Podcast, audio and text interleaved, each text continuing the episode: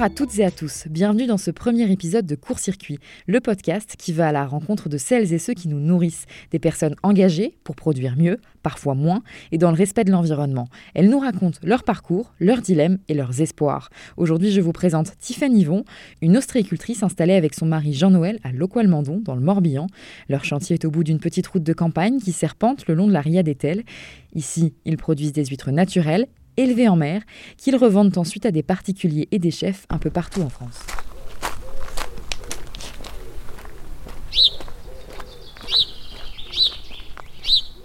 Je suis Tiffany Yvon, ostricultrice dans l'Aria d'Etel avec mon mari Jean-Noël Yvon. J'ai 48 ans et je fais de l'ostriculture depuis mes 40 ans, donc je suis très jeune dans le métier. On va traverser tout droit comme ça.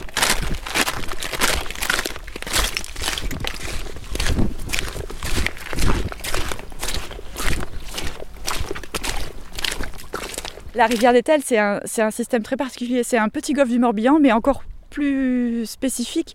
Ça ressemble un petit peu à une feuille de chêne, avec plein d'indentures. Je ne sais pas si on dit indentures, mais vraiment plein de petites presqu'îles qui rentrent à l'intérieur de la feuille de chêne. Et à l'embouchure de cette rivière, on appelle ça une ria d'ailleurs, parce que c'est un, terme géographique qui euh, détermine l'entrée de l'eau de mer dans les terres.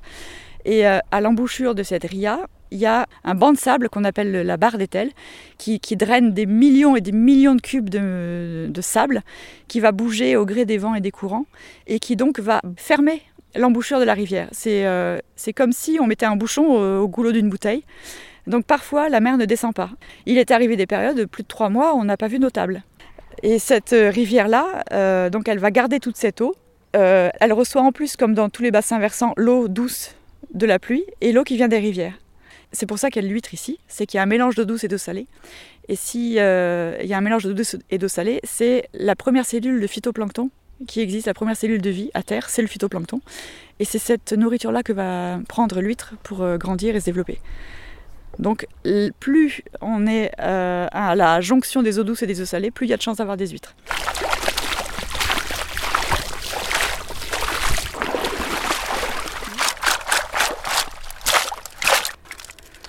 Une belle pousse. Hop, là c'est une huître adulte numéro 3. Je la rince un petit peu. Ça c'est une belle huître de poche. Elle a une couleur assez claire. Un petit peu de vert là sur le dessus. La pousse qu'on voit bien ici qui est coupante comme euh, le fil d'un rasoir. On choisit de faire un élevage extensif plutôt qu'intensif pour laisser à l'huître la place qu'elle peut avoir pour bien manger, bien se nourrir et profiter tout simplement du milieu dans lequel elle est. On a commencé par être ostréiculteur traditionnel, avec qui on a monté un cahier des charges Nature et Progrès. On est bio aussi avec le label AB, mais je préfère dire qu'on est Nature et Progrès. Je voudrais que le bio, le label bio qu'on donne à beaucoup d'huîtres, euh, reste euh, quelque chose de propre. Or, c'est pas forcément ce qui a tendance à transparaître, puisque visiblement, euh, le bio qui veut une traçabilité jusqu'au père et à la mer, comme pour le saumon d'élevage, qui est uniquement le saumon d'élevage peut être bio, euh, nous, en, les huîtres en mer, elles n'ont pas de traçabilité jusqu'au père et à la mer. En écloserie, si.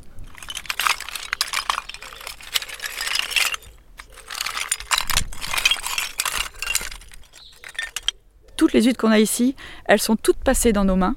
Toutes. Il n'y en a pas une qui, n'a pas touché nos mains à un moment donné. Euh, elles sont toutes uniques. Il n'y en a pas une qui ressemble à l'autre. On est très très loin du modèle de l'écloserie qui souhaite faire du clonage. À partir d'une huître, on en fait mille, comme dans les champs de blé en face là qui sont tous clonés. C'est un, un, épi de blé est identique aux millions d'autres qui sont derrière. Et on refuse ça. C'est l'uniformisation par le bas. En 1996 a été votée euh, la première huître euh, triploïde. Donc l'objectif c'était d'avoir une huître stérile qui n'ait pas de période de laitance l'été, au moment où tous les consommateurs arrivent sur le littoral pour se faire plaisir et manger une bonne huître face à la mer. Donc ça, correspond à une demande qu'avait le consommateur et un manque d'éducation de l'ostréiculteur aussi qui, n'avait pas, qui aurait pu euh, dire bah, les fraises on les mange en été et les huîtres on les mange en hiver ou au printemps. Les Japonais, les Coréens, les Américains avaient déjà déposé des brevets pour du triploïde, mais ils avaient déjà constaté des mortalités dessus. Les Français se sont dit bah, nous on va être meilleurs, on va réussir à faire une huître tétraploïde qui soit plus fiable et qu'il y aura moins de mortalité. Il se trouve que euh, non seulement il y a de la mortalité, mais en plus les huîtres triploïdes dites stériles euh, ne le sont pas forcément. Euh, il y a, jusqu'à 30% de ces huîtres-là qui arrivent en laitance et qui se reproduisent. Bref, Donc les écloseries sont arrivées là. Ça a permis à plein d'ostriculteurs de vendre en dégustation beaucoup. Euh, il y a plein d'ostriculteurs avec des huîtres nées en mer qui font quand même de la dégustation l'été parce qu'ils expliquent que la laitance c'est pas mauvais, c'est pas euh, une maladie de l'huître, ça se mange. On mange un, un poisson qui n'a pas le même goût que le reste de l'année, c'est tout. Donc il y a deux philosophies dans l'ostriculture. Il y a ceux qui veulent produire des huîtres pour produire des huîtres, vendre, gagner de l'argent. Et il y a ceux qui produisent des huîtres en respect de ce que veulent faire, de ce que font les huîtres, en les observant, en obéissant aux lois de la nature, en se couchant très tard, en se levant très tôt, en fonction des marées, etc pour avoir un produit dont ils peuvent dire ah ben celui-là je sais de quel parc il vient. Euh, il y a des ostriculteurs qui n'ont jamais touché une huître, ça existe. Euh, nous on sait chaque huître d'où elle vient, comment elle a été élevée, euh, qu'est-ce qu'elle a connu comme bouleversement dans sa vie, quel été elle a connu l'année d'avant, quel hiver elle a, pourquoi elle est douce, pourquoi elle est plus salée. on peut expliquer chaque étape de la vie de nos huîtres quand elles arrivent dans l'assiette.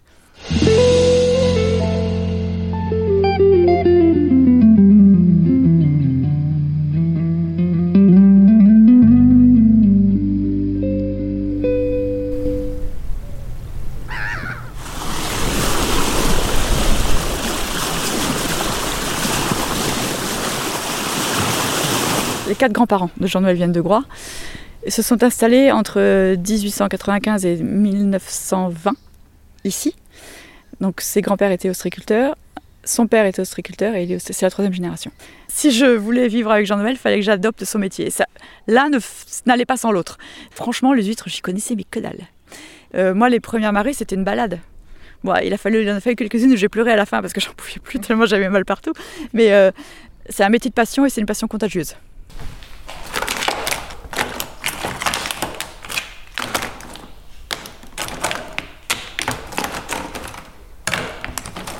Récemment, il y a une, maîtresse d'école qui nous a contactés pour euh, que Jean-Noël retourne avec euh, Louis Hervé euh, discuter de leur travail autour du bassin versant qui a été fait à la fin des années 90.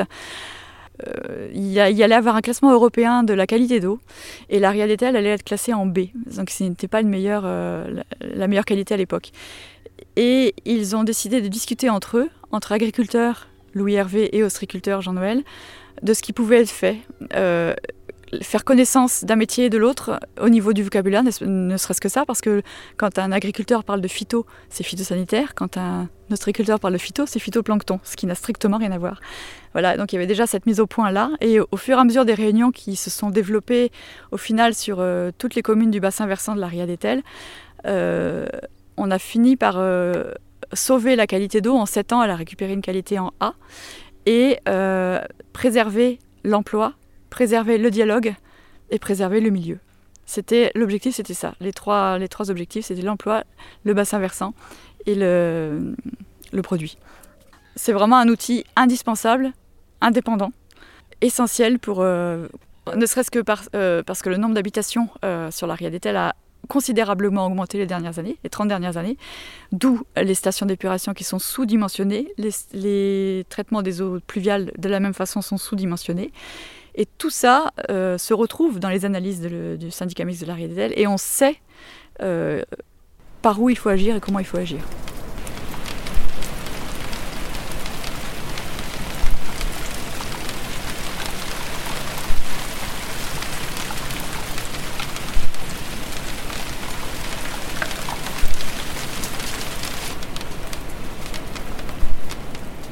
On sait que dans l'ostriculture, il y a une crise tous les 10 ans.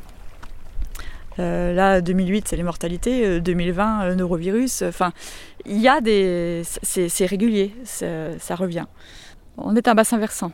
On est en Bretagne. L'hiver dernier, il a plu euh, entre octobre et mars tous les jours. Tous les jours, tous les jours, il y a de la pluie. Très peu de, jours de sec. On a des stations d'épuration qui existent depuis les années 60, 70, 80, je ne sais pas trop, mais la population a augmenté. La les eaux pluviales ne sont pas traitées. Donc euh, toute eau qui tombe à terre arrive en mer. Les, les stations d'assainissement qui n'ont pas été, qui étaient sous-dimensionnées, ont débordé. L'eau a été drainée vers la mer, donc l'aria d'Etel. Et ce norovirus-là, c'est le virus de la gastro. Ce c'est pas l'huître qui est malade, c'est un virus humain, les Escherichia coli, qui arrive sur l'huître, qui transporte ce virus-là, qui est ingéré par l'homme et qui le rend malade ensuite. Mais sur cet hiver, on n'a pas su euh, il aurait fallu faire une analyse des selles en fait de chacun pour savoir si c'était la poignée de main de son voisin qui l'avait faite ou l'huître qu'il avait mangée qui l'avait rendu malade, parce qu'au fond, on n'en sait rien. Un virus, ça se transmet de la main à la main, euh, du bisou euh, au bisou. Enfin bref, c'est vraiment, c'est un virus, ça se transmet, point. Et là, le, problème, c'est qu'on en a trouvé dans les huîtres, parce qu'elle était vecteur de ce virus-là. Donc interdiction de vente par sécurité pour le consommateur, bien sûr. Nous, on a eu de la chance parce que ça n'était que le 2 janvier. Du 2 janvier au 14 ou 15 février. Mais les bassins un peu plus au sud qui ont connu les fermetures à partir de mi-décembre, Là, en revanche, c'était catastrophique financièrement parce que tout leur volume d'huîtres n'a pas été vendu, chiffre d'affaires euh, à zéro, et en plus, euh, devoir récupérer tous les volumes envoyés les 15 jours. Enfin, si par exemple, euh, nous, il a fallu qu'on envoie un mail à tous nos clients à qui on avait expédié des huîtres depuis le 15 décembre. Donc entre le 15 et le 30 décembre, on était le janvier, les huîtres, évidemment, elles avaient été mangées pour la plupart. Donc on n'a pas eu trop à, récupérer. Mais tout ça, c'est à nos frais. Donc on récupère, soit on vend pas l'huître, donc elle n'est pas payée, soit on récupère le stock d'huîtres, donc les huîtres reviennent, c'est nous qui payons le coût de transport, soit les huîtres sont détruites, et de toute façon on perd aussi nos huîtres, euh, puisqu'on n'a pas la vente.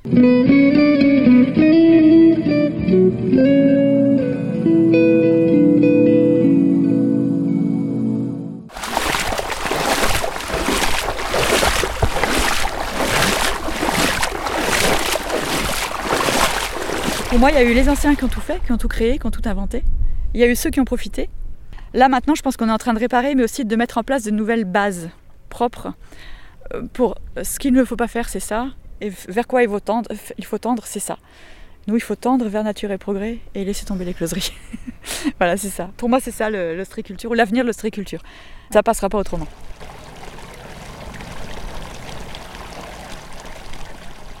Un jeune qui veut s'installer, je lui dirais euh, de, réfléchir à ce qu'il veut si c'est euh, vivre avec les huîtres ou si c'est vivre de l'huître. Ce sera complètement différent. Sa philosophie sera pas la même. Ça demande une grosse adaptabilité, vraiment.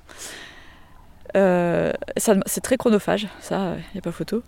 Euh, mais c'est tellement beau quand, on est, quand on ouvre une huître et, vraiment hein, quand, on, quand on voit le produit qu'on a à la fin et qu'on on, en est très fier et ça c'est toutes les récompenses du monde quoi. C'est le, la fierté qu'on a, c'est le prix qu'on met pas dedans. Voilà, ça, ça suffit à on n'a pas besoin de plus quoi.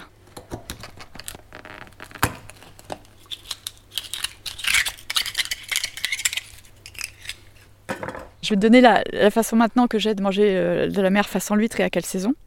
Et je te donnerai la recette par laquelle Jean-Noël a réussi pour manger des huîtres.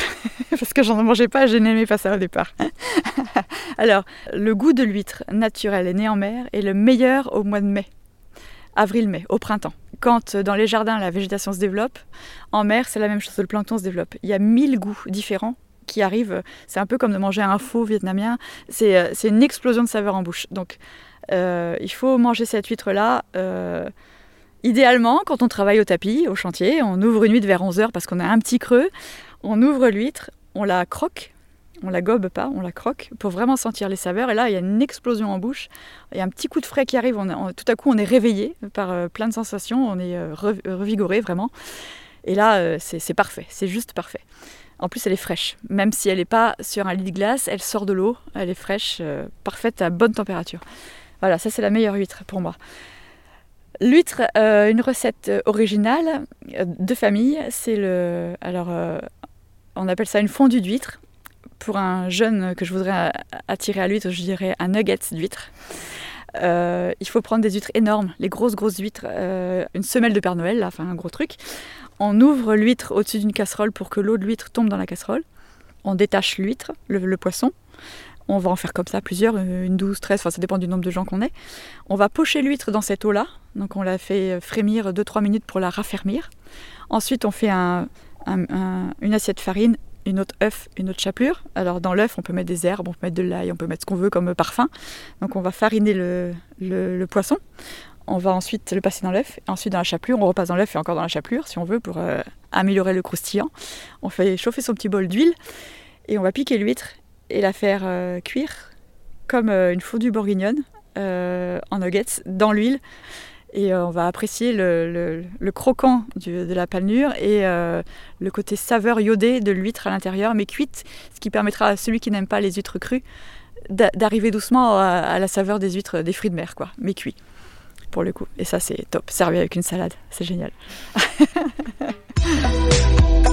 Retrouvez cet épisode ainsi que nos autres productions sur le mur des podcasts et aussi sur notre application Ouest France. N'hésitez pas à nous mettre 5 étoiles si vous avez aimé ce programme.